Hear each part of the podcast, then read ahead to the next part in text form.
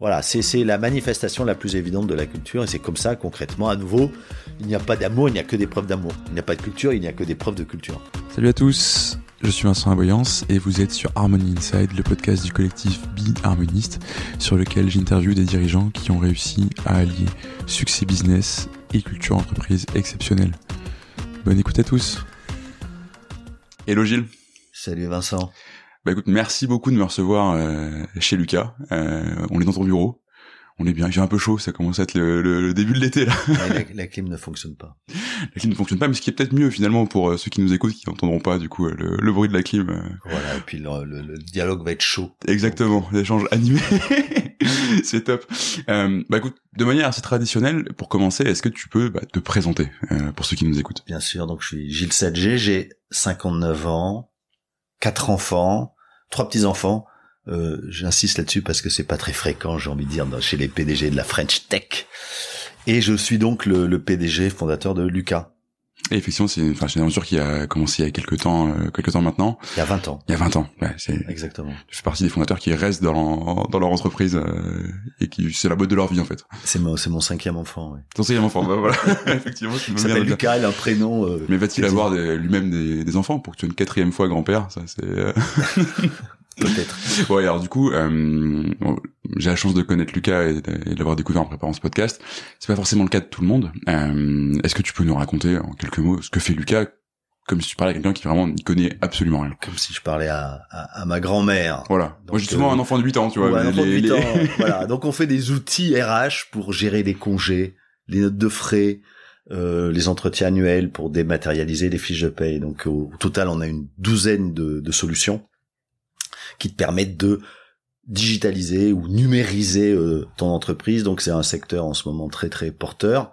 On est à la fois RH et euh, et tech donc parfois mhm. donc je dirais pas ça à ma grand-mère mais on est dans la HR tech et la fintech en même temps c'est un peu ce qui nous caractérise et on cible plutôt les boîtes de taille euh, moyenne de 50 mhm. à 500 donc on a énormément de clients dans la de scale up en vue Deezer, euh, Sorar, euh, Sunday, euh, et et qui apprécie peut-être le côté ergonomique et sympa de nos solutions. C'est quelque chose auquel j'attache beaucoup d'importance.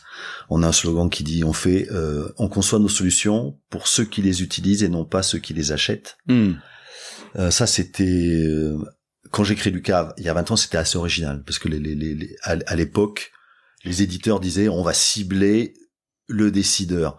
Donc le décideur, il a une liste de fonctionnalités, donc on va faire toutes ces fonctionnalités pour qu'il puisse cocher chacune des, cases de sa liste.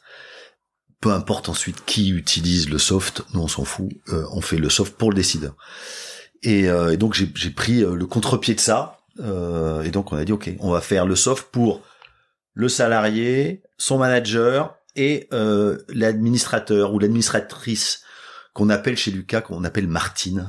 c'est, et je dis à mes collaborateurs, imaginez que vous vendez vos, nos softs ou vous, vous les concevez ou que vous les développez pour votre mère. Hmm. Parce que Martine, elle a plus ou moins le profil de la mère de mes collaborateurs. Pas de ma mère, mais la mère de mes collaborateurs qui ont en moyenne euh, 25, 30 ans. Donc leur mère, elle doit avoir dans les 45, 50. Hmm. souvent un, un, un poste de, de, de, middle management dans une dans une entreprise. Et souvent au RH, il y a beaucoup de femmes au RH. Et Martine, elle est pas forcément hyper à l'aise avec les nouvelles techno, etc. Elle a pas envie de se prendre la tête euh, à utiliser des softs compliqués. Euh, donc euh, notre objectif, c'est comme ça qu'on rend le monde meilleur.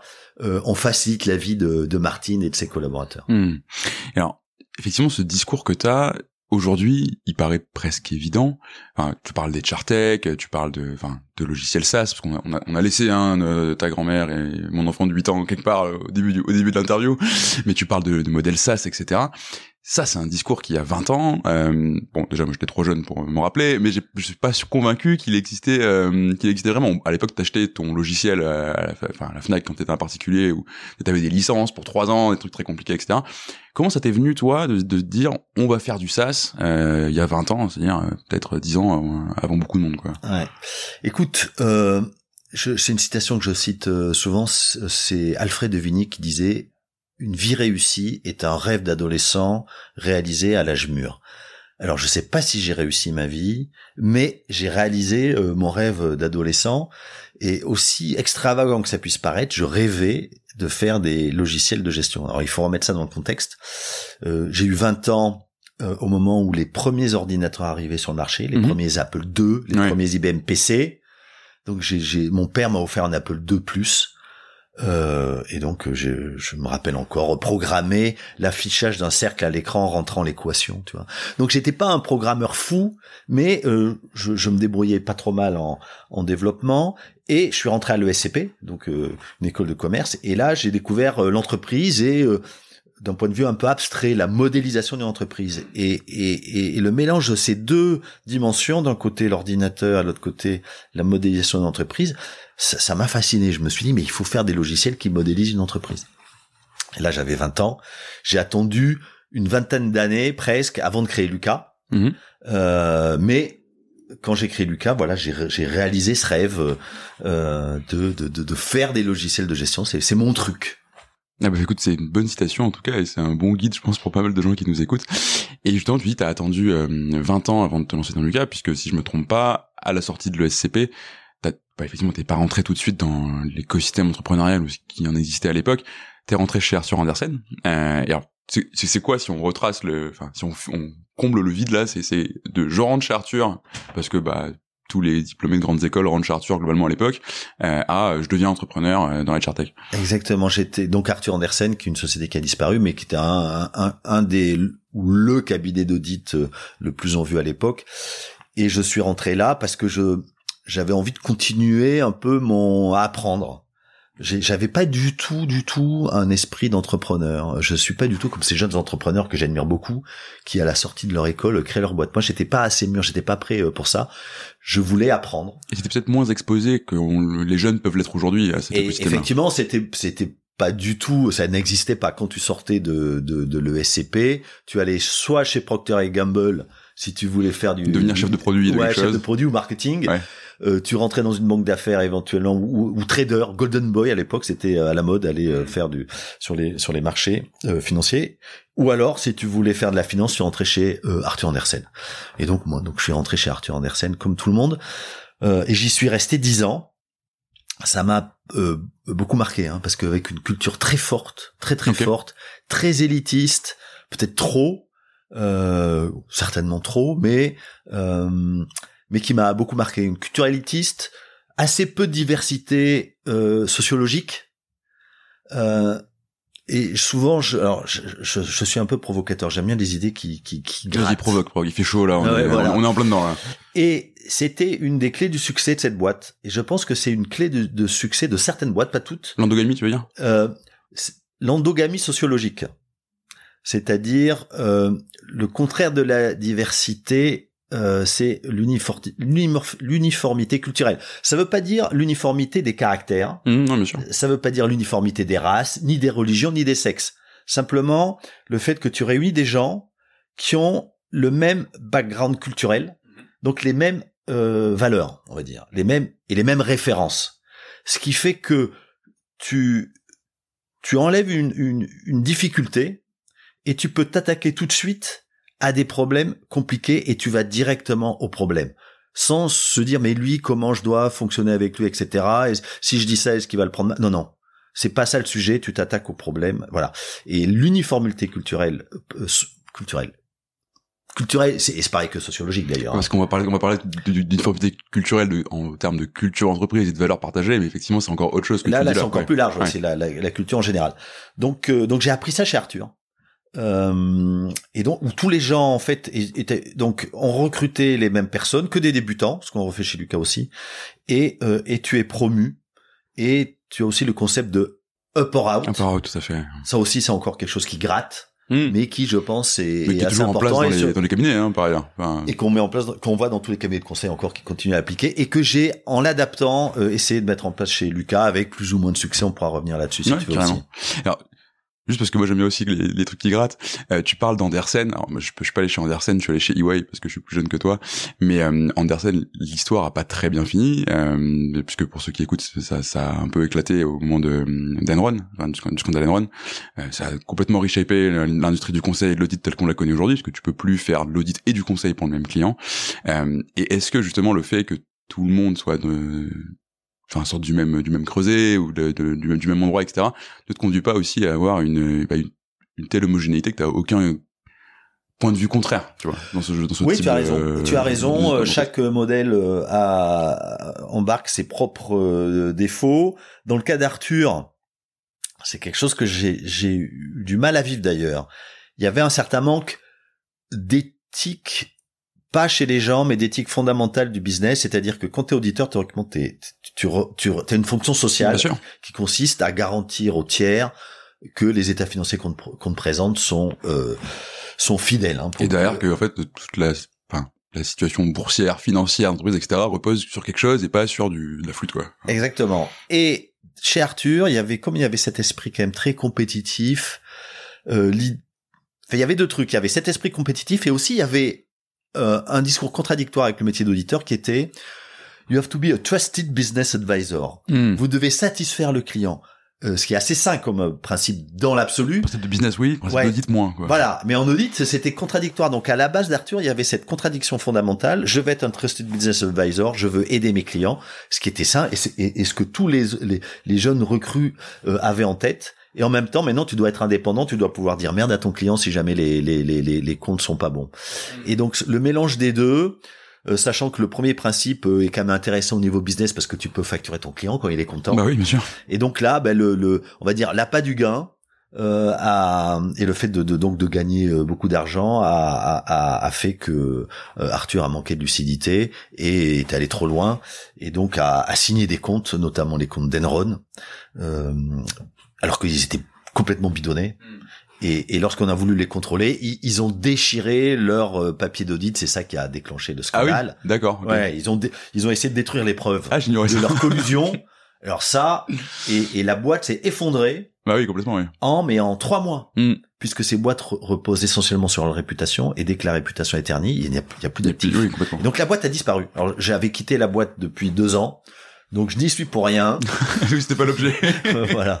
ouais, j'arrête d'être cuisiné sur Andersen, que c'est pas, c'est pas le but de toute façon. Mais du coup, effectivement, t'as quitté la boîte et tu deviens ensuite euh, CFO d'une des premières boîtes de l'internet. Alors voilà, donc je, je, je quitte Arthur en 97. 97, c'est l'année d'introduction bourse de Netscape. Netscape, pour ceux qui le savent pas, c'est la, la, la boîte de Marc Andreessen qui lance le premier navigateur web. Et Marc Euh, Andersen, du coup, pour ceux qui écoutent, qui est euh, enfin, un investisseur euh, illustre aux États-Unis. Voilà, qui est aujourd'hui connu pour être un investisseur euh, très très successful, mais qui est surtout connu boîte, et là. qui restera dans l'histoire pour avoir créé Netscape. Donc le, le premier navigateur Internet, c'est lui qui lance en fait euh, la première bulle Internet, puisqu'il introduit sa boîte en Hmm. bourse avec des valos de dingue, alors que la que boîte ça, perd de l'argent. C'est la première fois que ça arrive, si tu veux. bien sûr. Et, euh, et il faut attendre un an pour que Microsoft se rende compte que effectivement Internet, ou là c'est sérieux, il faut pas passer à travers. Et ils lancent leur navigateur euh, Internet Explorer. Internet Explorer qui euh, qui en fait va tuer Netscape. D'accord. Puisqu'ils le donnent leur navigateur et qui pendant plusieurs années tue toute euh, tout nouveau navigateur et il faut attendre l'arrivée de euh, Firefox Hmm. pour que euh, les techno-web se mettent à évoluer. Mais euh, je vais un peu vite. Donc 97, je quitte Arthur et je rentre dans une boîte qui fait du du logiciel parce que à ce moment-là, j'ai en tête ce rêve d'adolescent. Je cherche une boîte qui qui qui, qui est éditeur de logiciels euh, parce que ça me rapproche de ce Oui, métier-là. fait. Voilà, logique. Et euh, et donc cette boîte, c'est une boîte qui, alors c'est c'est le c'est une boîte qui est financée par Capital Risk et qui fait un logiciel qui dont le pitch c'est il y a énormément d'in- d'informations sur Internet, vous n'arrivez pas à les retrouver. D'accord. Et et, et qui dit on est le ne- the next Microsoft. Donc tu vois, c'est une époque où euh, Google n'existe Oui, ça pas. sent un peu Google, hein, ce que tu Ouais, racontes. ça ouais. sent un peu Google, mais non, Google est- a été créé un, un an après. D'accord. Euh, donc je reste dans cette boîte pendant deux ans, puis je reste euh, ensuite je pars deux ans chez Webnet, qui est une euh, alors la, la, la, la bulle internet n'a pas encore euh, explosé. On est en, à ce moment-là en 99. Et Non, là, là, on est, là, on est en plein dans la, dans la bulle. euh, là on est au, au sommet de la bulle. La bulle va exploser en mars 2000 euh, et réexploser ensuite en mars 2002. Et là vraiment de façon euh, quasi définitive, on- et on passe dans une période de crise pendant deux ans. Et là, chez, euh, Webnet, SS2I, je suis directeur financier avec pour objectif d'introduire la, euh, d'introduire la boîte en bourse, là, dans, dans ce contexte de bulle.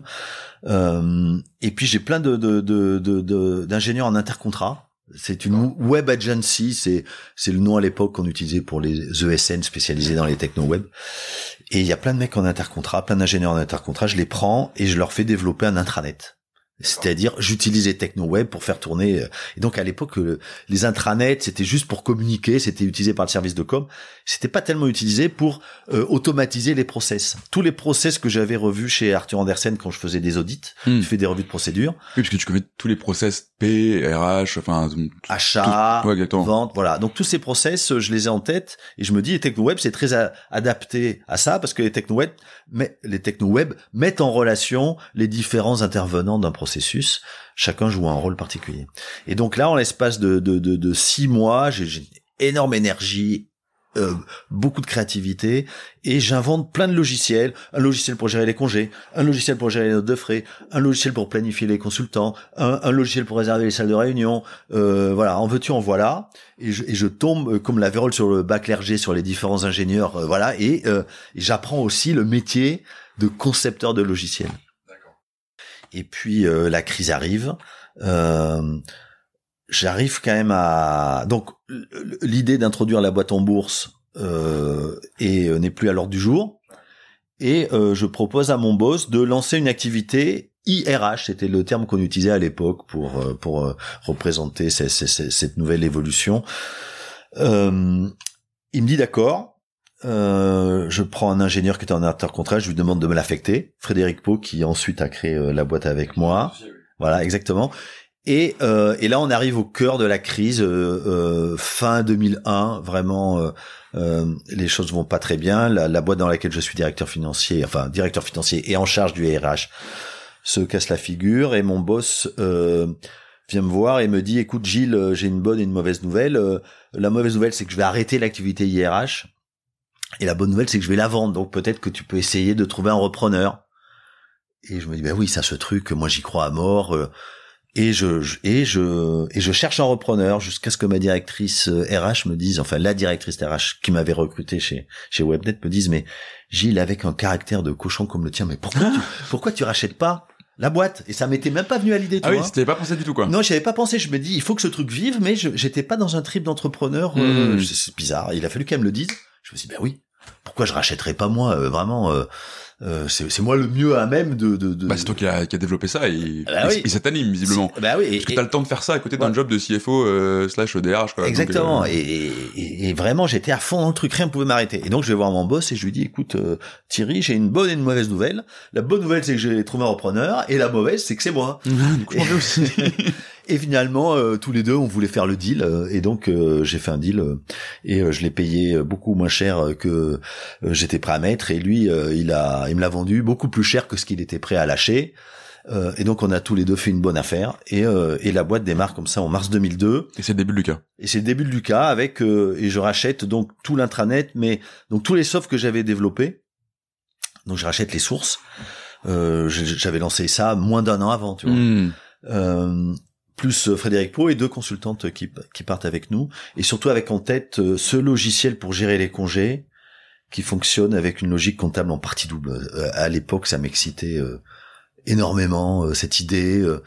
J'étais tombé amoureux de la solution, ce qui est une très mauvaise Oui. chose, paraît-il. Pour un entrepreneur de tomber amoureux de son produit. ou son Ouais, idée, en voilà. tout cas, et d'une euh, solution, on te dit, il faut tomber amoureux d'un problème, ce qui est, pas- ce qui est pas faux. Mais moi, à l'époque, j'étais amoureux de la solution. Voilà, c'est ça qui est. Dans tous les cas, il faut être amoureux, quoi. C'est ça qui te Oui. donne l'énergie. c'est sûr. Euh, et j'avais un autre soft pour réserver les salles de réunion. Donc je pars avec ces deux softs. Et, euh, et puis donc euh, on part à quatre. Et, euh, et par chance, on signe un contrat euh, deux mois ou même pas deux, non deux semaines après la création de Lucas. Hmm. Si je l'ai, si je l'avais signé deux semaines avant, j'aurais payé Lucas beaucoup plus cher. Là, je le signe deux semaines après. C'est plutôt bien. C'est plutôt ça- bien. Les, les planètes s'alignent des fois, il le faut hein, pour une, pour Voilà. une Non, non, comme mais ça. ah, c'est clair. Il faut avoir, de la, il faut avoir de la chance. Hein. Il faut avoir, euh, ok, la chance aux audacieux. Il faut de l'énergie. Il faut avoir envie. Et il faut avoir de la chance. Et du coup, là, on est en 2002. Si on avance jusqu'en 2022, on a beaucoup entendu parler de toi euh, dans la presse euh, ouais. récemment, parce que tu as levé 65 millions avec Lucas. Et c'est ta première levée, ou enfin quasiment modulo, les, les moments où tu as fait rentrer un peu d'associés qui ont mis un peu d'argent en capital. quoi. Euh, pendant très longtemps, du coup, tu as développé ce modèle SaaS qui, à l'époque, n'est pas ce qu'il est, il n'existe pas en tant que tel. Enfin, c'est pas aussi évangélisé que ça l'est aujourd'hui. Et tu le fais sur un modèle bootstrap, c'est-à-dire en croissance rentable. Tu lèves pas de fonds. Euh, je crois que tu finances par de la dette euh, à l'époque. Mais ça paraît complètement surréaliste parce que c'est tellement ancré aujourd'hui dans l'imaginaire collectif ou en tout cas le mien de quelqu'un qui suit l'écosystème tech que SaaS égale grosse levée de fonds égale grosse valo, et ce qui est la raison pour laquelle tout le monde se fait des SaaS depuis 10 ans. Comment t'arrives à l'époque dans cet écosystème-là à monter ce, ce business SaaS où t'es par essence déficitaire quasiment? Enfin, c'est quasiment ça, ça, ça, paraît très compliqué quoi sans Ouais. lever de fonds Écoute, c'est c'est peut-être ma chance, c'est d'avoir euh, démarré très tôt, donc euh, 2002. Toutes les boîtes de SaaS dont tu parles, euh, tous mes concurrents, ils ont été créés plutôt autour de 2015, tu vois, ou 2012, de, voilà, donc euh, dix ans après moi. Euh, donc moi j'ai j'ai j'ai mis beaucoup plus de temps qu'eux à grossir et euh, tu lèves si tu si tu veux grossir vite. Si t'es si tu si- parce que t'es obligé souvent parce que t'as des concurrents. Moi j'étais pas obligé, j'avais quasiment pas de concurrents. à l'époque oui effectivement Voilà, à l'époque il y avait pas de concurrents, donc on s'est un peu serré la ceinture. Voilà, tu euh, tu signes pas beaucoup de et, et au début d'ailleurs euh, et c'est voilà c'est important au début les les les quatre premières années je n'ai pas vendu du je faisais pas du SaaS, je faisais de la licence. d'accord Donc mes premiers contrats, c'était de la licence que tu allais installer sur euh, l'intranet, sur un serveur, dans la salle machine de tes clients. Donc mes mes associés, très vite j'ai recruté euh, Nicolas Fougou et Bruno Cato. Euh, Bruno Cato étant toujours euh, chez Lucas, Nicolas Fougou et Frédéric Pau nous ayant quittés il y a respectivement un an et demi et, et trois ans. Donc ils allaient dans les salles machines des clients, ils installaient.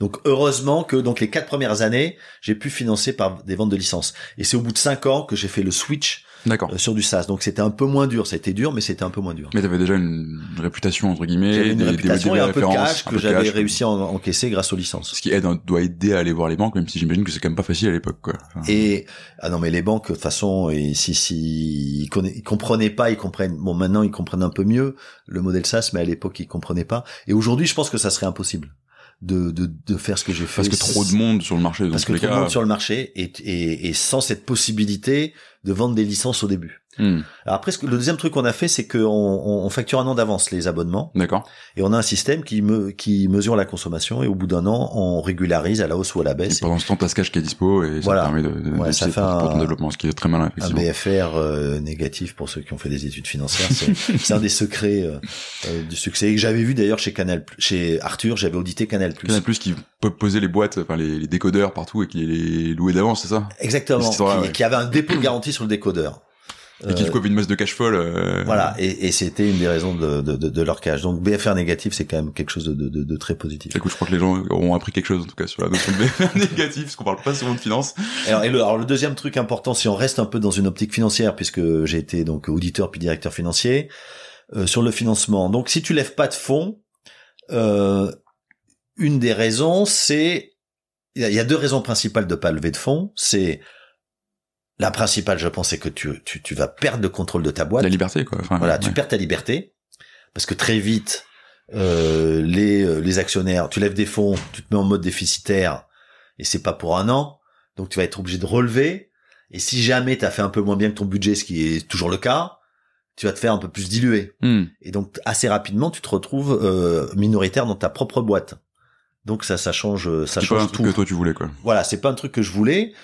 Euh, et ensuite, le deuxième truc, et c'est peut-être ça la raison principale, c'est le coût du capital. C'est-à-dire que euh, quand tu en, fais un emprunt euh, financier, tu, tu payes X% euh, d'intérêt, Mhm.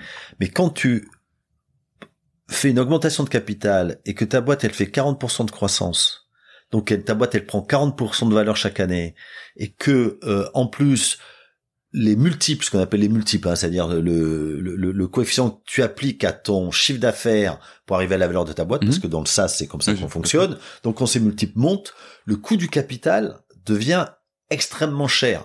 C'est-à-dire que ça te coûte très cher de, de, de donner une, une participation. Oui, avec un coup, un coup d'opportunité entre guillemets, enfin un coup futur sur le fait que tu, enfin tu donnes du, je sais pas, 30% de ta boîte pour faire de la croissance, tu lui donnes euh, 100, mais si tu veux faire un fois 10 derrière, bah, en fait tu les as payé beaucoup plus cher, quoi. Déjà, ce que, ce que tu as donné, si tu l'avais donné un an d'après, un an après, tu l'aurais donné beaucoup plus cher. Ouais, donc cette différence, tu, tu l'as donné à tes actionnaires. Mm. Euh, donc ça, euh, quand je faisais mes calculs, je disais mais no way. Euh, Hmm. je, non, non. Donc il y a, il y a plein de raisons pour, pas lesquelles je le fais pas. Mais au bout d'un moment, la croissance par financement euh, bancaire atteint ses limites parce que les banques, elles, comme elles te facturent 2-3% d'intérêt, t'as Mm. envie de leur dire non mais facturez-moi 10%, mais c'est pas leur modèle. Ils te disent non mais là vous avez des capitaux propres qui sont vraiment très faibles, on peut on peut plus vous financer. On, on a trop peur Ils ont des, ils ont des procédures c'est pas, c'est comme ça quoi. Voilà. Et et donc tu dis mais donc là j'arrive plus à trouver d'argent donc euh, et quand en même temps euh, les fonds te contactent chaque semaine par mail, parfois directement sur ton téléphone portable en disant mais monsieur Sadje, on sait que vous voulez pas lever mais il faut qu'on se parle. Voilà. Et quand au moment où tu te dis mais je vais voir un peu ce que ça donnerait, ils te disent non attendez, ça peut aller très vite. On vous connaît très bien, on a déjà euh, fait des démos fantômes de vos softs, on vous a déjà comparé avec, avec, vos concurrents, ça c'est certains fonds qui avaient fait ça. Okay. Et notamment celui que j'ai choisi. Mhm. Eux ils étaient prêts, Hmm. ils me connaissaient mieux que les autres. Et ouais, toi, tu t'es retrouvé dans la position de pouvoir choisir tes investisseurs.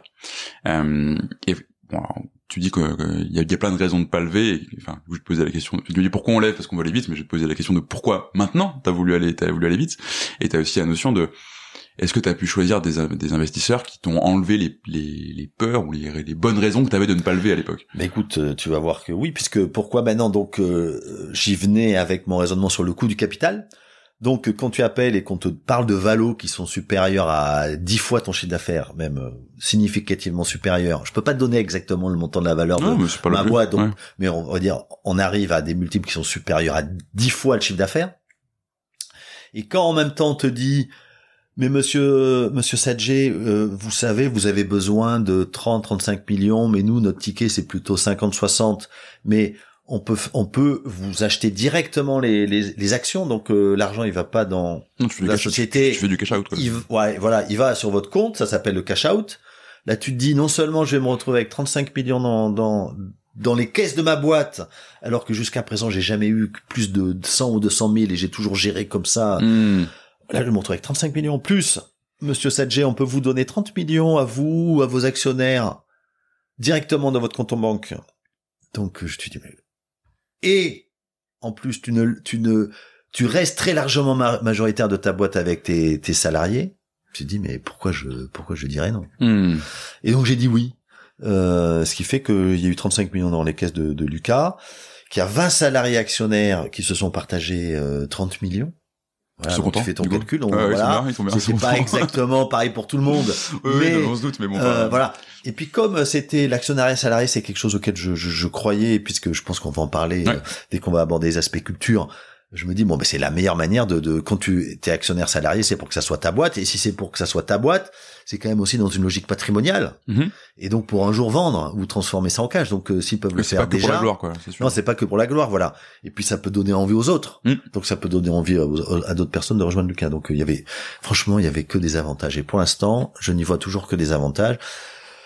Même si, tu sais, je fais partie d'un club qui s'appelle le club Bootstrap. Oui, j'avais, bah, j'avais un... dont les trois quarts presque commencent à être passés sur ce podcast, hein, soit dit en passant. ah oui, voilà. Donc euh, j'avais un peu l'impression de les trahir parce que je représentais un peu une des plus grosses boîtes bootstrappées. Oui, mais il y, a, il y a aussi plusieurs dans le club Bootstrap qui ont soit levé des fonds avant, soit le. Ouais, après, voilà. voilà, ça... voilà. Et puis ils se rendent compte que finalement je suis un assez bon exemple de, de bootstrap. J'ai attendu 20 ans. Voilà. Donc euh, j'ai ma carte carte de membre permanent là, quoi que je fasse maintenant.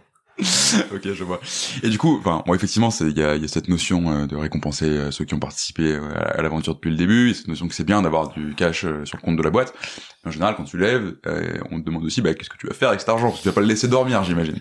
Et du coup, ça nous amène, ça, ça amène en tout cas une autre question, c'est, c'est quoi ton ambition pour Lucas? Pour, Pourquoi tu veux accélérer ta croissance et pour aller jusqu'où en fait aujourd'hui? Ouais. Parce que tu vas changer de modèle de croissance aussi là.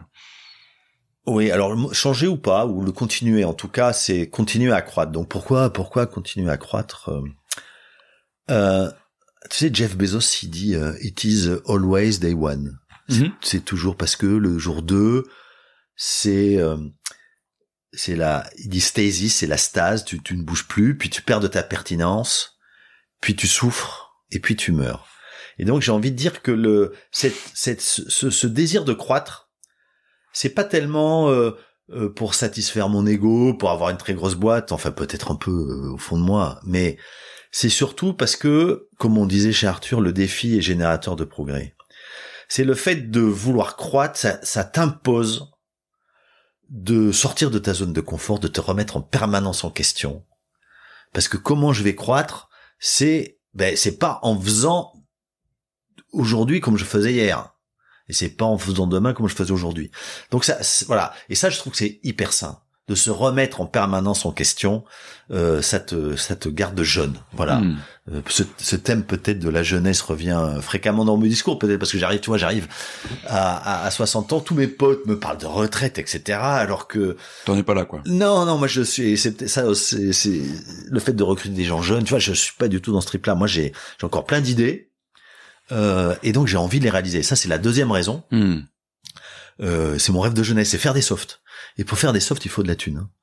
Euh, et, euh, et donc ça aide. Hmm. Et il faut vendre aussi. Et, et, et pour vendre, il faut il faut ouvrir des nouveaux marchés, ouvrir des nouveaux pays. Donc voilà. Donc je, je sais quoi faire de ces 35 millions. Le, le- le seul problème, c'est qu'on a un peu de mal à les dépenser là. En, si j'ouvre une parenthèse, parce que donc la boîte marche plutôt bien. Et puis comment tu dépenses tes, millions euh, la, la, la manière la, la meilleure de les dépenser, enfin quand ils sont dans une boîte, c'est euh, c'est pas en achetant des voitures de fonction. Hein, on Non, n'est pas tu, trop. vas, tu vas recruter comme un fou, quoi. Tu recrutes, voilà. Et c'est très très dur de recruter. D'accord. C'est très très Ah dur de recruter. On va, on va en parler parce que, genre, tu dis, it's, it's always day one, euh, tu te mets dans de nouveaux challenges, t'as quand même une ambition d'hyper croissance, on peut le dire. Enfin, tu Ouais. dis 50% de croissance par an jusqu'en 2025, si je dis Ouais, pas de ouais, ouais, bêtises. exactement.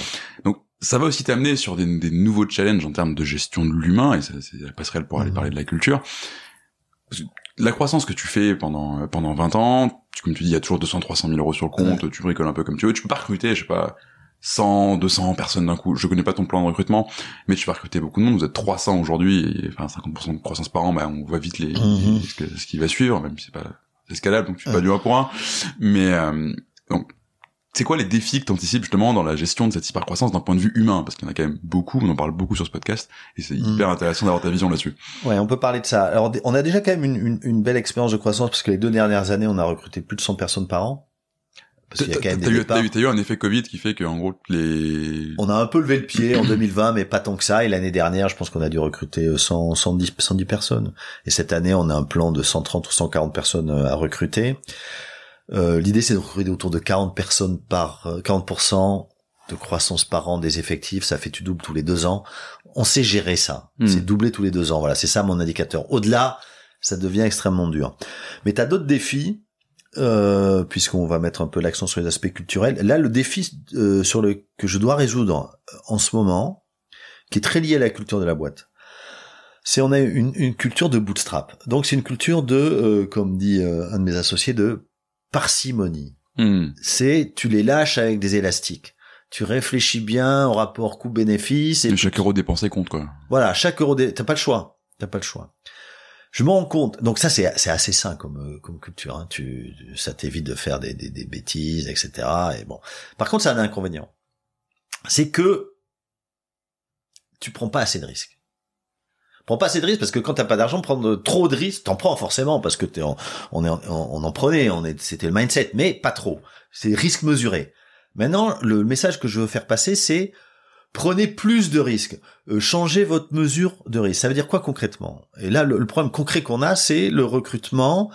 On se rend compte que nos salaires sont trop bas Ah. par rapport. Euh, et je dis ok, bon ben les mecs, vous montez les salaires de d'embauche. Et je me rends compte que ça bloque énormément. Ça bloque énormément en interne. Parce que, oui, mais si on le recrute, il va être mieux payé que machin truc, machin et truc, ils vont râler. Je leur dis, ok, mais on va les augmenter. Et là, on va augmenter maintenant les gens deux fois par an. En plus, Hmm. on est en période d'inflation, donc euh, je réponds, je, ah, je dis, ben on augmentera. Donc, euh, dis-leur que c'est une bonne nouvelle qu'on recrute mieux que euh, mieux payé qu'eux parce qu'ils seront augmentés. Ça va tirer les salaires à la hausse. Ça suffit pas pour changer tout de suite les comportements. Il y a encore ces réflexes, si tu veux, de dire mais ça va perturber. Donc, il faut euh, et, et c'est non seulement ce réflexe-là qu'il faut réussir à, à, à combattre, c'est-à-dire on risque de créer des, des tensions en interne. Mais il y a un deuxième réflexe, c'est prends le risque de recruter plus cher que le, ce que le type vaut peut-être. Mais prends le risque parce que peut-être qu'il les vaut. Donc là, ben, tu seras content parce que tu auras un, un A. Mais en fait t'as l'argent qui te permet de prendre ces risques là. Voilà. Prends le risque et puis et puis s'il est pas bon, ben au bout de sa période d'essai, euh, il partira ou on lui dira de partir même si c'est après sa période Hmm. d'essai, on lui dira de partir. De toute façon, les gens quand tu leur dis de partir, ils trouvent un job en 15 jours. Oui en général c'est pas euh, aujourd'hui vu comme le marché est saturé c'est pas compliqué. Voilà. Et donc j'arrive voilà, c'est difficile de changer ce mindset Hmm. où les gens faisaient très attention au salaire, etc. Ok, ne fais plus attention au salaire, surpaye-le. Surpaye-le. C'est difficile de dire à une boîte, T'as le droit de surpayer les gens. Oui, parce que t'es entré dans une autre cour en fait aujourd'hui. T'es entré dans la cour des bah, des boîtes qui ont levé euh, Voilà. 150, 200, Voilà. euh, 400, 1400 millions. Enfin, j'ai j'ai plus les, toutes les grosses levées en tête, mais bon, ça va jusqu'à 500 millions, je crois, même temps. Ouais, ça, en, ouais, en France, il y a eu des levées à 500 millions. Ouais, bah, sur les. Euh, Ouais, Miracle, Alan, euh. Content Square, ils ont levé, ils ont levé des montants pareils. Et, et Euh, du coup, eux, ils surpayent. En fait. Et nos concurrents, ils ont levé, par exemple, le Payfit, même si c'est pas directement un concurrent Payfit, mais ils ont levé 280, ça allait parfois sur euh, certains de nos clients, mais de- des concurrents étrangers, eux, ils ont levé 500 millions, euh, Personio en Allemagne, Ou même, même un Conto hein, qui a levé 500 millions, je crois, et récemment. Conto, euh. ouais, voilà, mais ils sont pas directement concurrents Conto. Oui, non, tout à fait. Euh, mais effectivement, euh, on disait avant la levée, mais ils payent, c'est n'importe quoi les salaires qu'ils payent. Et maintenant, il faut qu'on, Et en fait, ils deviennent market maker entre guillemets sur euh, sur ce salaire-là. Voilà. Et quand t'as un débutant, moi je me rappelle quand j'étais débutant, moi je regardais chez Arthur, c'était eux qui payaient le mieux. euh, bah oui.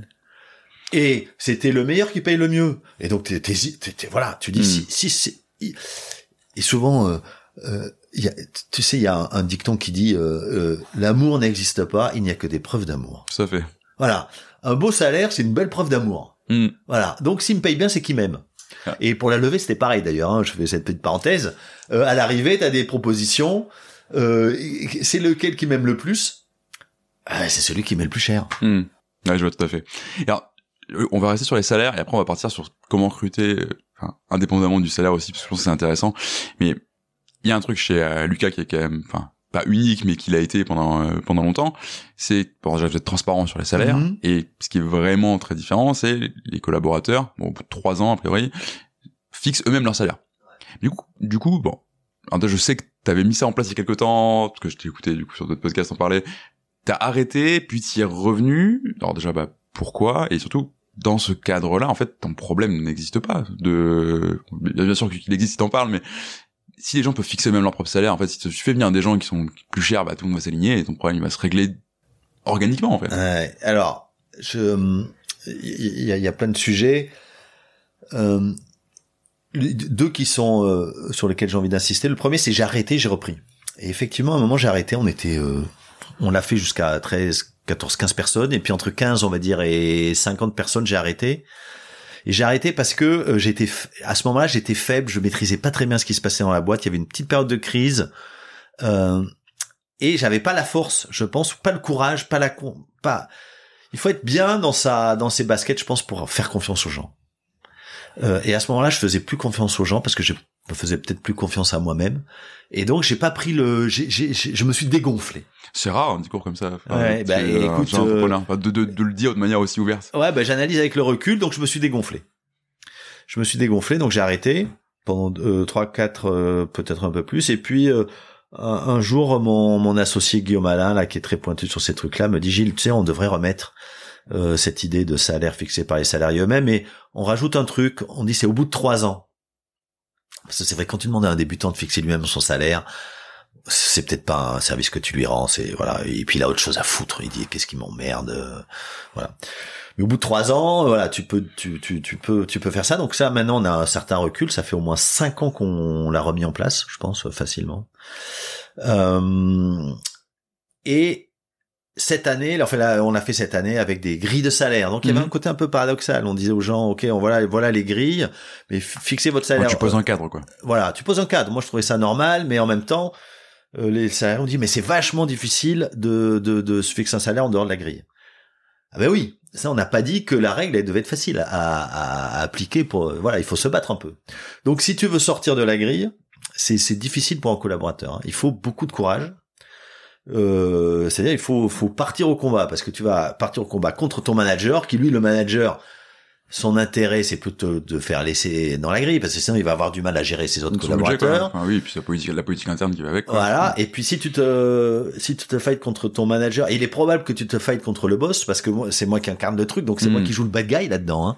C'est moi qui, qui essaye, mais après j'essaie aussi de jouer un peu l'arbitre, euh, parce que si, si tu te bats trop et si, si tu le rends le truc trop difficile pour un, un collaborateur de, de, de changer par rapport à la grille, euh, par rapport à la grille, on va dire la, la, la règle elle a plus elle a plus de sens. Mm. Donc il faut que tu lâches un peu. euh, il faut qu'il y ait des voilà, il faut qu'il y ait des faut qu'il y ait des gens qui ne respectent pas la grille pour que la règle Oui, et du sûr, sens finalement. Sauf que je crois que c'est le salarié qui a le dernier mot. Mais oui, c'est ça, c'est ça la règle. Hmm. En cas de désaccord, c'est le salarié qui a le dernier mot. Donc tu as une règle qui dit il faut fixer son salaire par rapport à la grille et une autre règle qui dit euh, tu peux fixer le salaire le, ton- le salaire que tu veux. Ouais, plutôt que de te reposer sur l'autorité entre guillemets, enfin la tienne, l'autorité du boss. Je veux dire, il, peut venir te dire, bah en fait, je vaux, euh, je sais pas, 40k parce que je suis je suis débutant, je dis n'importe quoi, Mm. mais je me paye 80 et c'est comme ça parce que t'as dit que j'avais le dernier mot. Tu lui dis, ok, mais tu vas l'expliquer à tes potes, quoi. Gros. Ouais, alors il peut pas dire ça parce qu'il y a la, la deuxième règle, c'est tu dois fixer ton salaire par rapport au marché. Ok, donc il peut. enfin, Ouais, Il y a une règle du jeu quand même ouais, que tout le monde respecte et qui est normale. C'est quel est le marché et tu dois donner des éléments. euh, voilà. Après, on considère qu'il est bonne foi. Si le type dit, euh, moi je pense que le marché vaut 80, il a le droit. Mais ça n'arrive pas. Si tu fais confiance Mm. aux gens, Ça n'arrive pas, ouais. Ouais, ça arrive. Attends, tu fais confiance aux gens, les gens ils bossent avec toi euh, au quotidien, dans des équipes, ils sont pas tout seuls. Voilà, euh, ils, vont- ils vont pas se griller euh, parce que les gens, l'expérience qu'on a, c'est que les gens qui jouent pas, enfin quand j'allais dire qu'ils jouent pas le jeu, s'ils jouent le jeu, mais qui voilà montent au combat, souvent l'année d'après ils disent Oh, ça a été dur, ça a été pénible euh, Mm. cette année. Je vais pas recommencer, mais souvent ils disent, ils sont frustrés. Ils disent, je vais recommencer parce que je vais pas recommencer parce que c'était trop dur, mais je continue à penser que je suis pas payé au marché. D'accord. Quand on arrive à ça, tu dis bon, il, va, il faut voilà, il faut. euh, De toute façon, franchement, sur les procédures de fixation de salaire, il y en a aucune qui est parfaite. Tu auras toujours des frustrations. Hein. Ça, il faut Non, mais justement, accepter elle- ça elle- aussi. elle- ça dépend aussi de ta culture, en fait. Euh, de qu'est-ce que tu veux faire passer comme euh, comme message ou comme manière de faire euh, dans la, la manière dont sont déterminés, dont sont déterminés les salaires. Tu vois. Et toi, tu veux faire passer une notion de confiance. Et il y a aussi une notion de peut-être un peu entrepreneur de soi-même. Euh, Ouais, d'adultes. Tu prends les gens pour des adultes. Tu le, le, le, principe de fond derrière, je pense, c'est euh, je manage les gens comme j'aurais aimé, euh, comme j'ai aimé être managé. Tu vois, euh, qu'on me fasse confiance, euh, qu'on me challenge, etc. Ok, je vois. Et alors, on parlait de ton, de, ton- de tous les recrutements qui arrivent et des difficultés que tu vas avoir à recruter. Là, la question que je me pose en, en discutant, c'est d'une part, tu une entreprise qui a une histoire. Euh, Enfin, tu as une entreprise qui a une histoire plutôt. Euh, tu as aussi un effet de seuil euh, quand tu as c'est- ces fameux trois ans à partir desquels tu peux fixer ton salaire et Mhm. ensuite tu peux pas. Ouais. Et ça, ça s'applique peu importe ton niveau de seniorité. Parce que tu, prends beaucoup de débutants, mais je sais pas si ça. a Ouais, ouais, c'est indépendant du niveau de seniorité, même si pour euh, certains, quand les gens arrivent directement au codir, il n'y en a pas eu beaucoup, mais euh, bon, ceux-là, je leur dis, ok, bon, bah, t'es au codir, tu fixes ton salaire Ok. toi-même, quoi. Donc il y a des exceptions pour des pour des postes un peu euh, exceptionnels comme ça du coup. Mais comment tu vas faire pour éviter un double effet euh, les anciens contre les nouveaux? Parce que tu vas avoir d'une part bah, les gens qui sont là depuis le début et qui vont voir leur boîte euh, bah, grandir à une vitesse qu'ils n'ont jamais connue. Donc ça faire rentrer beaucoup de nouvelles têtes qui bah n'ont pas connu l'histoire entre, guillemets de Lucas. Et tu vas avoir aussi ces nouveaux qui vont arriver avec une un peu une casquette de bah ça fait moins de trois ans que t'es là donc pour l'instant tu enfin, on parle pas de sous quoi. C'est ton salaire c'est ça etc etc. Comment t'anticipes ça et euh, comment Ça, ça pose pas. euh, bon, le- attends, les gens, ils vont. Il y en a quand même assez peu qui disent ouais, euh, je, je, je dois attendre trois ans avant de fixer mon salaire moi-même. Bon, c'est comme c'est quand même pas très fréquent. euh, voilà, ils se disent je vais être plutôt privilégié quand j'aurai la possibilité. Certains attendent ça avec impatience, si tu veux. J'en ai pas beaucoup qui disent, euh, sauf ceux qui sont rentrés le 15 janvier et qui disent Hmm. ah je suis obligé d'attendre un an de plus à 15 jours près. Bon, mais on dit ouais, c'est règle, c'est règle. C'est tout bad pour toi, mais Hmm, voilà. C'est comme ça quoi. Après, sur le, le point plus général des nouveaux et comment euh, l'avantage d'une culture forte, parce que je pense que chez chez Lucas il y a une culture forte. Après, on essaiera de voir ce que peut-être ce que ce que ça veut dire une culture forte, mais c'est qu'elle est elle est transmise par les, les gens qui sont là. Hmm. Euh, et c'est ce que je dis aux nouveaux. Je leur dis, euh, tu sais, je fais toujours un mot sur la sur les valeurs de Lucas. Et je leur dis, euh, vous savez, les, valeurs, euh, ça se transmet par l'exemple. Il est probable que euh, vous, enfin, vous avez acquis des valeurs familiales. Il est peu probable que votre père ou votre mère vous ait convoqué euh, devant une présentation PowerPoint pour vous exposer les valeurs familiales. oui, effectivement. Voilà. Donc les valeurs familiales, vous les avez acquises euh, par l'exemple, par la fréquentation des gens qui sont autour de vous. Donc chez Lucas, ça va être pareil. Vous allez les acquérir en, en- en vivant avec vos managers, vos collègues, et c'est vous ensuite qui allez les transmettre aux nouveaux. Hmm. Ah, donc tu fais pas cette, cette, cette, cette présentation PowerPoint de nos, nos valeurs. Alors si, je le fais quand même. Ah, tu fais quand je, même. je le fais quand même parce que les valeurs, tu peux les, les articuler, tu peux essayer de les éclairer. Euh, mais ça, c'est pas les valeurs, c'est ce que je dis des valeurs. Hmm. Donc c'est peut-être pas euh, complètement à côté de la plaque. Mais c'est juste un discours, alors que les valeurs, c'est beaucoup plus qu'un discours. Alors justement, ça, c'est ce que je trouvais très intéressant. Alors, arrête-moi si je me trompe, je suis peut-être très Mhm. mauvais en pré- préparer mes épisodes, mais vos valeurs, elles, elles sont pas affichées de manière publique, euh, grandiose sur votre site, etc. Quand on va euh, voir la culture de Lucas dans, la, dans votre com, ce qu'on voit, c'est pas nos valeurs sont, etc. etc. Je les connais pas, euh, voilà. Par contre, on voit la vie chez Lucas, euh, et on voit en fait ces valeurs. Qu'est-ce que ça veut dire en termes de bah, concrètement qu'est-ce qui va t'arriver et ça pour moi c'est un vrai marqueur d'une culture très forte euh, parce que on en discutait euh, off micro avant. L'intérêt d'une culture c'est de la pousser jusque dans la réalité et dans la vie de, chacun de tes collaborateurs. Et pourquoi tu fais ce choix de mettre ça aujourd'hui en avant plus que ce que font d'autres boîtes aussi tu vois? Notre Mm. raison d'être c'est ça. Nos valeurs c'est ça. Écoute, on, on parlait d'Enron, euh, et, et quand je faisais cette, dans l'ancienne version de ma présentation au nouveau, je, je, je prenais le mission statement d'Enron. Ne fais pas aux autres ce qu'on ne voudrait pas qu'on te fasse.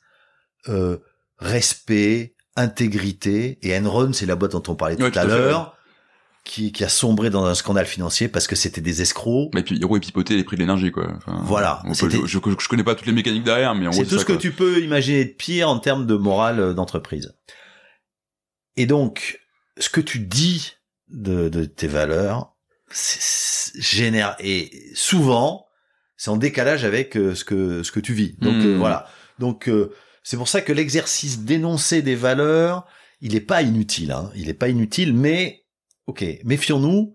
Euh, je, je, euh, je, je sais pas si tu connais Edgar Schein, qui Non. est qui est pour moi le- le- l'auteur de référence sur la, la, la culture d'entre- d'entreprise. Il a écrit un bouquin qui s'appelle euh, Organizational euh, euh, euh, Cult- Cultural Organization and Leadership. ok c'est un bouquin Et- qui va aller en, en- dans la description de l'épisode Ouais, directement voilà, il faut absolument le lire. Il, dit 10 000 trucs euh, super intéressants, et notamment euh, qu'il y, y a plusieurs niveaux dans la culture. Quand tu vois cette, euh, cette, euh, ce décalage, ça veut dire qu'il se passe quelque chose. Et donc tu as les, ce qu'il appelle les artefacts, c'est-à-dire tout ce que tu vois, tout ce que Mm. tu as décrit, ce que tu vois de la culture, et qui est le fruit. Après, il rajoute deux niveaux, mais en gros, qui est le fruit de tacit assumptions, de valeurs partagées qui sont soit énoncées, soit plus généralement tacites, inconscientes, partagées par tout le monde. Mais c'est ces valeurs partagées par tout le monde qui se traduisent ensuite en des, des Oui, c'est artefacts. incor- c'est incorporé c'est Voilà, il faut les deux. Hmm. Tu vois, si tu as des valeurs mais que t'as- ils se manifestent en rien, ben t'as pas de valeur. Euh, donc ces valeurs, comment se manifestent-elles? Euh, Et euh, souvent par des rituels. Et c'est vrai que pour moi, les rituels, euh, j'insiste beaucoup là-dessus et j'essaie de les préserver. Euh, Et quand il y a des nouveaux, de, de, de leur, euh, de, de les protéger, euh, parce que voilà, c'est c'est la manifestation la plus évidente de la culture et c'est comme ça concrètement. À nouveau, il n'y a pas d'amour, il n'y a que des preuves d'amour. Hmm. Il n'y a pas de culture, il n'y a que des preuves de culture. Tout à fait. Alors, bah, par exemple, si on prend un rituel euh, qui, est, qui est assez intriguant aussi sur ton process de recrutement, justement, euh, toute nouvelle personne qui, qui rejoint Lucas en fin de phase de, de- enfin, en fin de process, en gros, Mhm. vient passer ce qu'on appelle le grand oral. Alors, est-ce que tu peux nous raconter ce que c'est euh, et pourquoi Ouais. Donc le grand oral, c'est une idée que j'ai eue dès mon premier recrutement. C'était avant que les TEDx euh, euh, soient inventés, euh, mais ça en reprend un peu la forme, c'est-à-dire une présentation de 20 minutes sur le sujet du euh, au choix du, du candidat. Et j'ai été influencé aussi par, je pense, euh, le grand oral de l'ENA que j'ai Mm. pas passé, mais le grand oral d'HEC que j'ai passé. Euh, et, et auquel j'ai échoué au, pa- au passage. et donc, euh, l'idée là, c'était, moi souvent, ça me barbe un peu de, de descendre euh, le CV d'un collaborateur. Et souvent, il a fait dix fois avant. Enfin, il, il fait tout le temps ça quand il passe ses entretiens. Il l'a fait déjà deux ou trois fois avant d'arriver au grand oral. Euh, et donc, euh, par contre, euh, et moi-même, j'aime pas trop parler de moi. Hmm. Euh, alors que j'adore parler de ce qui me passionne. Je te torture en fait là depuis, euh, Voilà, depuis mais 45 de- minutes. je, je- voilà, mais en même temps, là, je parle de ce qui me passionne, quoi, le, le grand oral. Donc, euh, euh, ouais, ouais, c'est vrai. Mais maintenant, moi, je suis un, un peu plus habitué qu'avant. Mais c'est vrai que j'avais toujours une, beaucoup de pudeur et j'aime, j'aime. Bon, bref, euh, parlons du grand oral. et, et, et donc, euh, j'adore parler de ce qui me passionne. Et, euh, et je voulais donc donner aux candidats l'occasion de parler de, de ce qui passionne, parce que souvent, ce qui passionne les gens les, les définit. Bien sûr. Et puis aussi, ça leur permet de parler d'un truc de, dont ils ont envie de parler, euh, sur lequel ils sont à l'aise. Euh, et ça a permis aussi, derrière, une fois qu'il y a eu cette présentation, de faire des échanges euh, avec les, les participants au grand oral, donc qui sont au début, il y avait tout Lucas, mais bon, c'est pas ça, c'est pas très scalable. ça, hein, ça va être compliqué voilà. maintenant à 300. euh. Donc maintenant, on dit une dizaine de personnes, les gens qui vont bosser avec toi. Au début, on, est, on imposait beaucoup euh, de, de mettre des gens de chaque euh, département de l'entreprise. Là, je me rends compte que c'est ça donne une contrainte un peu forte qui parfois empêchait les développeurs de passer de parler de sujets techniques. D'accord. Tu vois, si un développeur il a envie de Parfois, ils te parlent de leurs vacances au Maroc, mais bon, c'est pas des sujets les, les meilleurs, ça. Hmm. Euh, Bah, C'était ma question. Je peux, je peux parler de n'importe quoi. De n'importe quoi. Le choix du sujet fait partie de l'épreuve. Tu t'es pas obligé de parler euh, de- des euh, évolutions et tendances du marché du SaaS et euh, RH euh, en 2022, quoi. j'ai envie de dire, euh, ils le font pas assez souvent.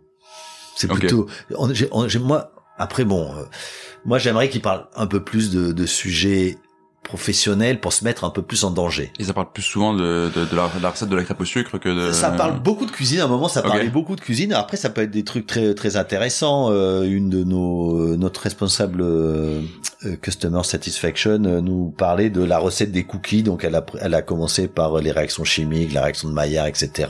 Et puis euh, d'autres. euh, C'est pas un exercice facile, hein. Non, non. euh, et, et l'idée, c'est de rendre ça euh, attrayant, quoi, et de te mettre un peu en risque. Bah oui. Euh, euh, notre, notre euh, mon DG euh, euh, revenu, mon DG opération, pardon, euh, nous a fait une présentation sur la, la tarte aux pralines. D'accord. Tu vois, C'est lyonnais, c'est... euh, C'est un, un- lyonnais ou- Ouais, ouais, ouais. Hmm. Tout à fait. Euh, voilà, donc euh, et puis t'as des sujets très pro, t'as des sujets de passion, t'as des sujets musicaux, t'as enfin, tout, t'as tout, tout ce que tu veux. Donc tu, tu viens, tu parles de ce que tu... Pendant 20 de ce qui te minutes. passionne pendant 20 minutes Ouais. devant une En- audience, quoi. Ensuite, euh, 10 minutes de questions-réponses. Voilà. Et ça, ça permet d'évaluer donc le candidat dans des conditions qui sont favorables pour lui et d'essayer de, de, de- de- d'un peu voir s'il y a un fit culturel. La discussion qui suit, elle est pas mal aussi. Et puis même, euh, t'as des vraiment des candidats qui, qui essayent d'impliquer dès le départ les participants. Ça peut être très interactif. Ils posent des questions. T'as des quiz. tu vois, voilà Hmm. chacun. La première euh, euh, femme que Lucas a recrutée, euh, Cécile, on était à ce moment-là sept garçons, je pense. Mhm. Donc l'employé numéro 8, c'était une fille. Euh, elle nous a fait jouer. À, à- elle, elle- son thème, c'était euh, le jeu en entreprise. Et elle nous a fait jouer avec des Legos. Et on était là, tous les sept, comme Mhm. des gamins. Et elle, elle, elle, elle devait rigoler en nous voyant. Ah, nous manipulait un peu là. Ah, Elle- ouais. elle, connaissait nos travers. Effectivement, il faut oser. Et tu vois, juste avant, on disait, euh, bah, les rituels, en gros, sont l'expression ou l'incarnation euh, d'une valeur. Euh, tu parlais d'artefacts, etc. Enfin, d'une ou plusieurs valeurs. Mhm. Si tu sais de faire ce lien qui peut être parfois un peu artificiel, mais qui peut être aidant pour comprendre, ça vient refléter quoi, justement, de la culture de Lucas ce... Bah, ça, je pense que ça reflète l'importance de la culture justement. Euh, ça dit que la culture c'est super important et donc le recrutement c'est pas juste une, une ou deux personnes, c'est la société qui recrute, donc les dix personnes qui représentent, c'est des jurés en quelque sorte, Hmm. et qui vont dire aux recruteurs, nous on pense que il a le il a le fit culturel parce que c'est ça que juge le grand oral. On juge on- on- au départ du grand oral, on dit ce type-là il est compétent, sa compétence a été actée. C'est validé. validé. Voilà, la, sa compétence est validée, est validée. Il est compétent. Donc maintenant, euh, vous pouvez peut-être remettre en cause sa compétence, hein, euh, euh, mais elle est validée a priori. Et maintenant, donc, est-ce que vous avez envie de bosser avec lui? Hmm. Est-ce que vous pensez qu'il va bien représenter Lucas? Et tu as dressé un, un portrait type de ce qui, du, alors je sais pas comment tu les appelles les, les, les employés de Lucas, s'ils ont un nom euh, comme comme c'est le cas parfois. Mais est-ce que tu as une, une idée globale de la personnalité de- qui, qui va bien avec Lucas? Ouais. Euh, ce que je, alors, on peut petite parenthèse sur Edgar Schein. Un deuxième truc qu'il dit et qui est encore plus euh, important, il parle des subcultures, des subcultures, Mhm. des sous-cultures, et dit qu'il y en a trois principales, quelle que soit la boîte. Euh, il dit à la, la sous-culture de l'ingénieur. L'ingénieur, c'est quelqu'un qui est attiré par l'abstraction et la théorie, qui aime les belles choses, que ce soit d'un point de vue intellectu- intellectuel ou esthétique. Donc les designers, ils font partie de cette Mhm. catégorie-là. Au début, je pensais le contraire, mais ils font partie de cette catégorie-là. Et en gros, pour le le- l'ingénieur, le, euh, on peut modéliser la réalité. C'est d'ailleurs ça, ça, ça- son but. Il y a juste un problème, c'est euh, les humains. Et les humains, euh, c'est c'est plus difficile. Et c'est un peu le problème. Donc si on peut les sortir de l'équation, c'est bien. Ok. Voilà. Donc moins moins il y a d'humains, mieux c'est. C'est ça la culture de l'ingénieur. Donc la beauté, l'abstraction et le moins d'humain possible. L'opérateur, tu peux l'associer au consultant. Mhm. hein, et l'ingénieur, tu peux l'associer au développeur. Tu, tu te trompes pas en disant ça. Donc le consultant au sens customer success ou euh, consultant. Pour le consultant, euh, la théorie n'épuise pas la réalité et il n'y a de richesse que d'aube. C'est ça qui l'intéresse. Et le rôle du consultant, c'est de faire l'intermédiaire entre la beauté abstraite et à- un- toujours un peu à côté de la plaque, conçue par l'ingénieur, et la réalité du terrain que doit vivre ce qui compte, c'est-à-dire nos clients, les gens. Donc l'ingénieur, lui, c'est l'humain qui l'intéresse. Et à la troisième sous-culture, qui est l'exécutive, le manager, Hmm. c'est OK. Il y en a qui poursuivent euh, des objectifs euh, qui les intéressent. L'ingénieur, il a envie de se faire plaisir avec des, des beaux produits. Le consultant, il a envie de se faire plaisir avec les gens. Heureusement que moi, je suis là pour leur donner à manger, pour ramener de la thune et pour marcher sur la gueule des concurrents qui sinon nous boufferaient. Ok, donc l'être humain, c'est pas une richesse, c'est pas une contrainte, c'est de toute façon tu peux, voilà, c'est un moyen pour une fin, tu, tu fais avec, t'as pas Mm. le choix, voilà. Et ces trois cultures, eh, tu les as dans une boîte et il faut les avoir. Et dans une boîte, il y a toujours une culture qui domine. Donc chez Lucas, Ok. je- c'est la culture de l'ingénieur, je pense, hein, parce que c'est peut-être ça vient de moi probablement. Euh, mais les autres cultures, elles sont là et très présentes. La culture du, du, du- de l'opérateur, elle est très présente chez nos consultants et aussi chez nos sales. Ils sont très attirés par la relation. Euh, c'est ça qui leur plaît. Euh, et puis, il faut avoir des managers, des, euh, des exécutants. Euh, et euh, je me rappelle assez bien le, le, le- la première personne qui est arrivée chez nous euh, avec ce profil-là, il, il s'appelle Romain Pichou. Euh, maintenant, il a créé sa boîte, il fait du, du, du recrutement. Je l'avais, je l'ai pris comme consultant. Et consultant, c'était pas trop son truc. Hmm. Il, euh, le produit non plus, c'était pas son truc. Euh, son truc, c'était il faut gagner, il faut marcher sur la tête des concurrents, il faut vendre. Voilà, il était dans un trip vraiment euh, euh, financier, tu vois, euh, finalité, euh, voilà. Et t'as besoin de, de profils comme ça dans une boîte. Hmm. Voilà, donc il faut arriver à, équilibrer ces, ces, ces, ces, trois cultures en sachant qu'il y en a qui dominent. Et donc chez nous, c'est clairement euh, l'ingénieur qui domine, avec ensuite le, le consultant et le manager, l'exécutant. Voilà, euh, c'est là où on pêche peut-être un peu. Alors du coup, si je rebondis là-dessus, euh, bon, effectivement, c'est un modèle qui se défend. Après, le problème de ces modèles-là, c'est que c'est toujours très archétypal entre guillemets. Par Donc- définition, Et alors, c'est des trucs d'ingénieur. oui, hein. voilà, effectivement. Mais et du coup, c'est enfin, t'as ces sous-cultures. Le problème sou- souvent quand on parle de sous-culture, c'est qu'elles aussi pas tendance à, for- à for- bien fonctionner ensemble. Du coup, Non. chez Lucas, c'est quoi le lien, le truc unique, enfin, du coup, ce Ouais. qui va être culturellement propre à Lucas, Bonne- bonne qui va faire. Ouais. fonctionner ces. euh, Tout à fait. Donc c'est vrai que j'avais pas euh, répondu à ta question. Donc moi j'aime bien recruter euh, ce que chez Google ils appellent des smart creatives, donc des gens euh, qui sont intelligents. Donc ça c'est le. En général, c'est oui, on a plus envie de la recruter. Hein. Ouais voilà, on dit, euh, je- c'est- c'est- on dit pas je recrute des. J'aime mais- pas recruter des gens intelligents. voilà, donc excuse-moi le cliché, mais c'est pas si évident parce que euh, qui comment recruter des gens intelligents? Ben tu vas leur faire passer des tests de QI ou alors tu tu prends des beaux diplômes. Et là, tout de suite, ça freine des cas de fer. Non, mais Gilles, il faut donner leur chance à ceux qui n'ont pas des beaux diplômes. Les tests de QI, non, mais ça met les... Ok, donc faut savoir, si tu recrutes des gens intelligents, faut accepter ça. Et ça aussi, je dois me battre un peu pour faire passer ces messages-là. Il faut des beaux diplômes, il faut faire passer des tests de QI. Ok. Et ensuite, et c'est là où j'accepte la, le, le- le- les objections, c'est tu veux des gens qui réfléchissent par eux-mêmes. Donc je veux des gens qui euh, qui, qui qui prennent pas tout pour acquis Mhm. et qui sont capables de remettre en cause, à commencer par mon autorité. Donc quand on, quand on vient me voir et qu'on me dit Gilles t'as tort, j'adore ça. J'adore les gens qui sont pas d'accord Je avec cherche moi. pas des bénis oui quoi. Voilà, je cherche, euh, j'aime bien la confrontation. Alors après c'est un coup aussi parce que il faut savoir euh, je- ça- s'affronter avec moi et je, je- on pourra revenir là-dessus. Mais voilà donc euh, je- voilà ce, ce profil-là j'aime j'aime beaucoup. Les gens un peu atypiques, les gens un peu qui pensent par eux-mêmes. Euh, qui qui voilà même si c'est pas toujours facile. Hmm.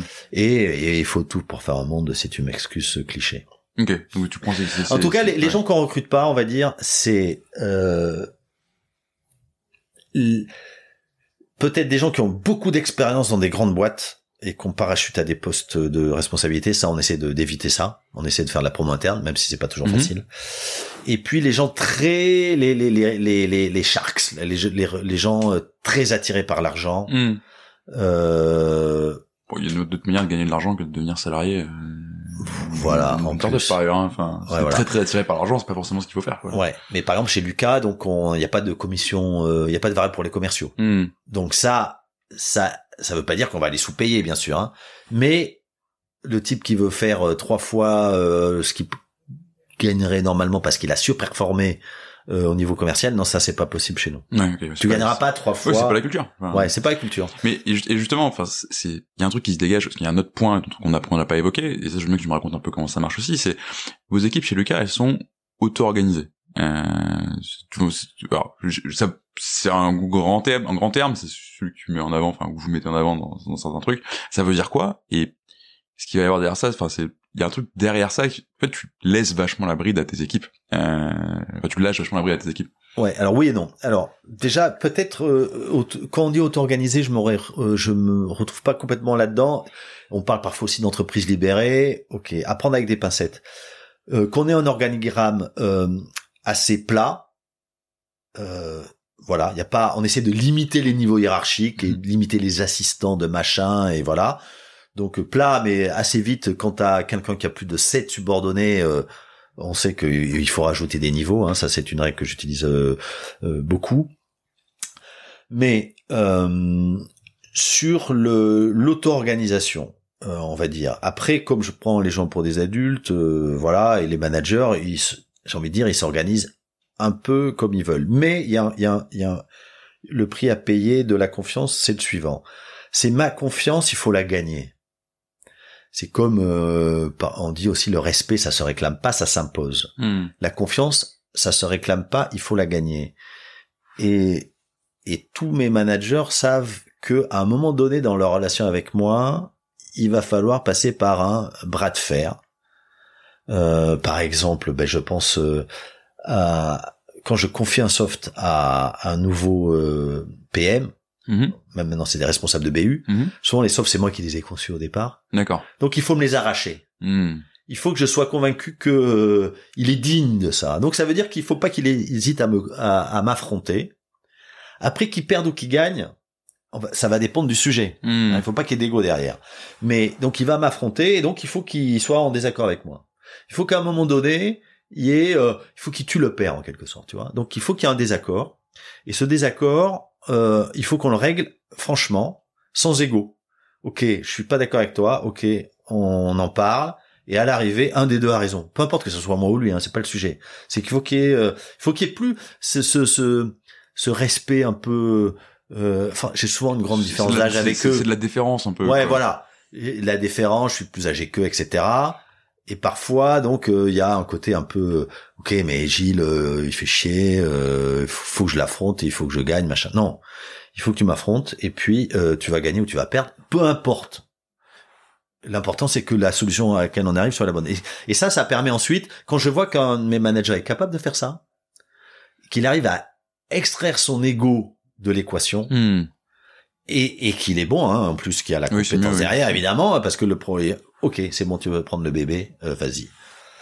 Donc euh, voilà, donc euh, l'auto- le- le- l'entreprise libérée qui souvent est euh, vient avec une idée de je fais confiance. Non, ok, la confiance ça se gagne, c'est un combat. Hein, ça se, je ne l'accorde pas comme ça.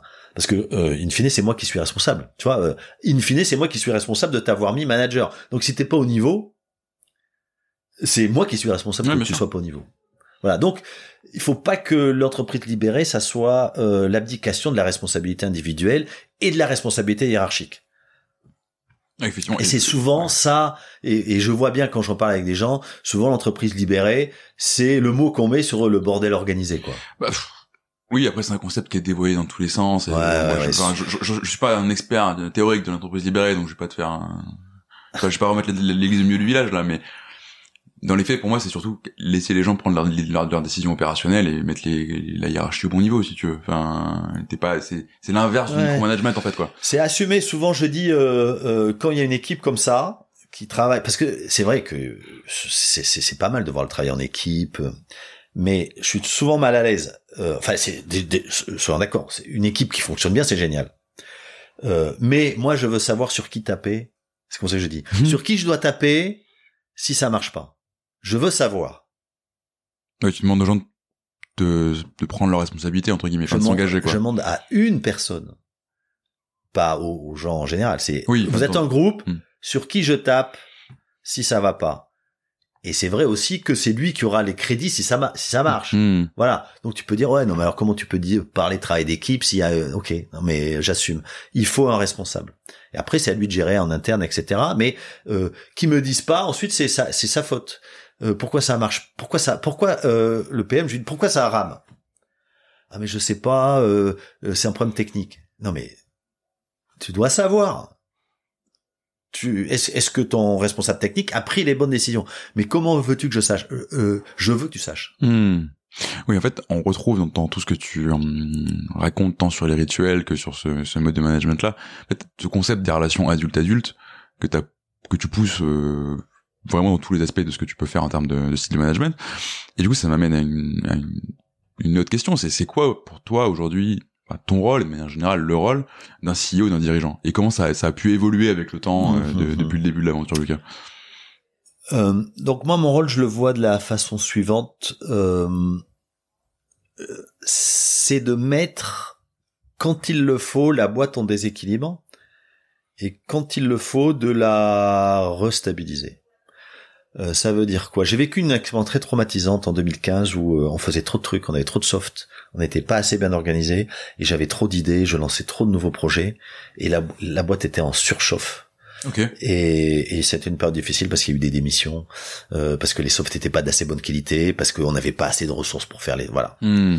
Et là, je me suis dit, ok, non mais là, tu t'as foutu la boîte, t'as as lancé trop de trucs, euh, ça va pas du tout.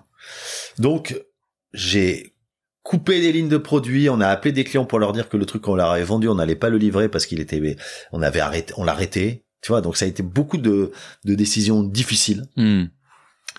Euh, et ça a porté ses fruits. Euh, ça s'est calmé, on a pu se stabiliser, le niveau de qualité est revenu, et je me suis rendu compte que, euh, à un moment donné, les, il y avait une volonté de, de lancer des nouveaux trucs, et que là, euh, ça partait un peu dans tous les sens, et que personne ne savait vraiment euh, décider. Donc c'est là, je me suis dit, ok, bon, maintenant mon rôle c'est de de remettre en déséquilibre. Voilà.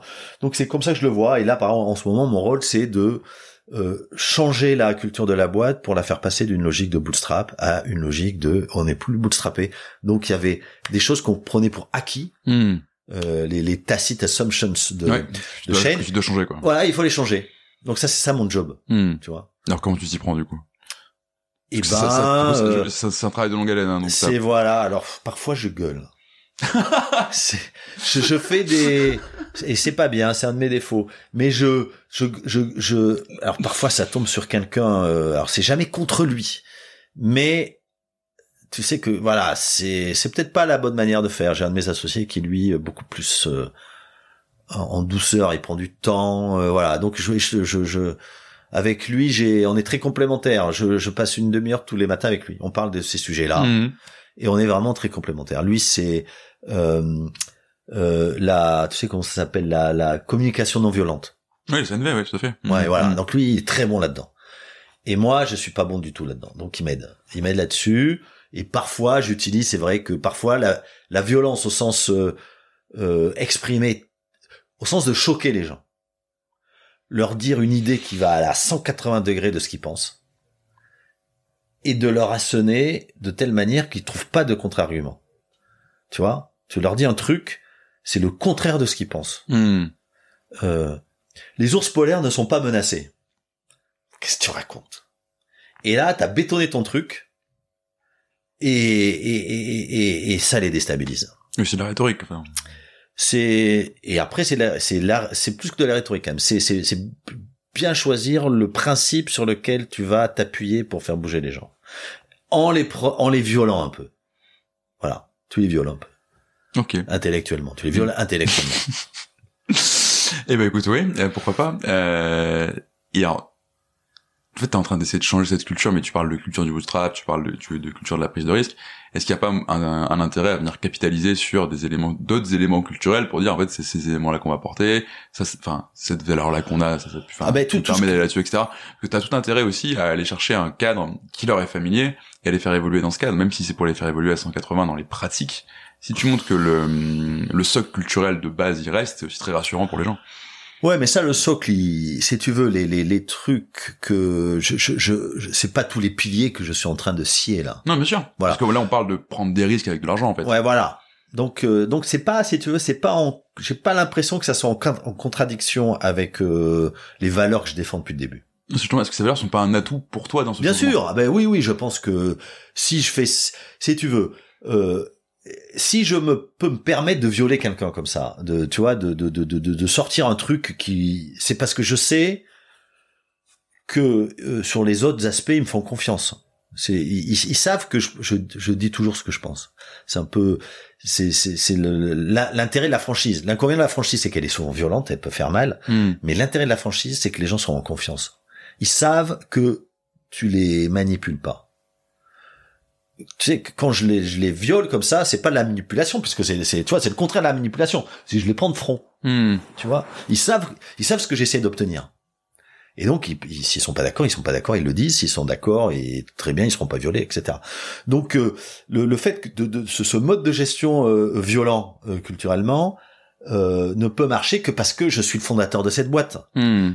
Que parce que j'ai beaucoup de, je pense, de crédit à leurs yeux, euh, et que voilà, j'ai fait mes preuves sur d'autres trucs. Donc euh, je peux sur un point euh, pilonner quoi.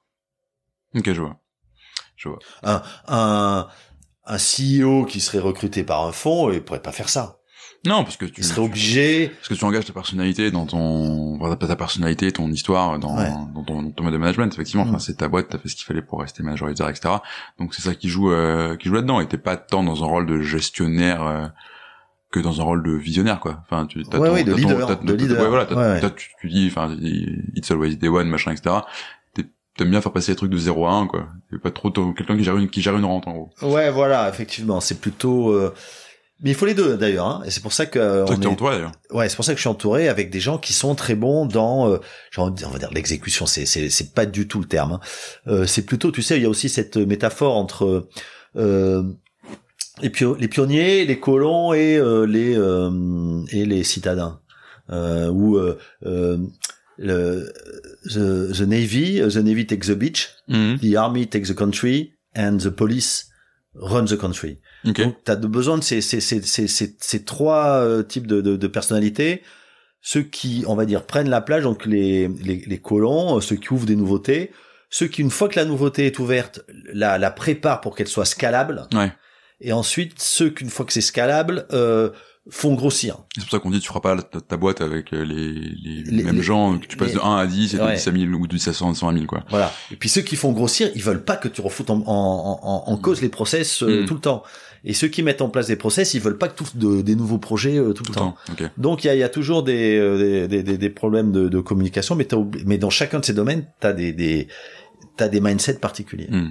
Et les trois sont indispensables pour que la boîte euh, réussisse. Quoi. Alors, du coup, justement, bon, alors, je vois le temps qui passe aussi. Ça nous amène, ça m'amène à une, question qui est toujours la question de fin que je pose sur ce, podcast.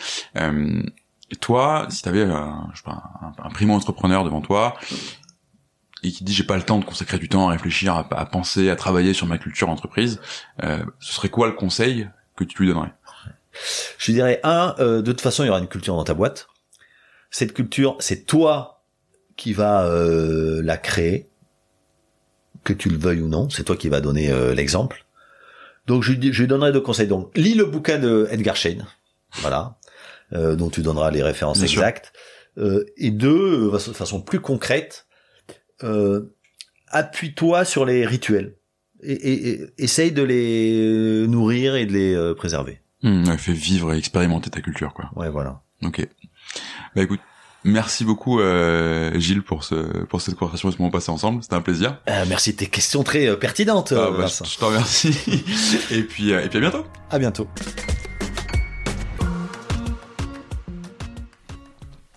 Merci d'avoir écouté cet épisode jusqu'au bout. Si vous êtes là, c'est sans doute que ça vous a plu. Si vous voulez nous aider, n'hésitez pas à partager cet épisode à votre boss, à votre ami qui veut monter une startup depuis toujours, ou à toute personne qui pourrait être intéressée par la culture entreprise. Vous pouvez aussi vous abonner sur Apple Podcasts, Spotify ou toute bonne application de podcast. Et vous pouvez également nous laisser un avis 5 étoiles de préférence sur Apple Podcasts. À très bientôt pour un nouvel épisode et merci à tous.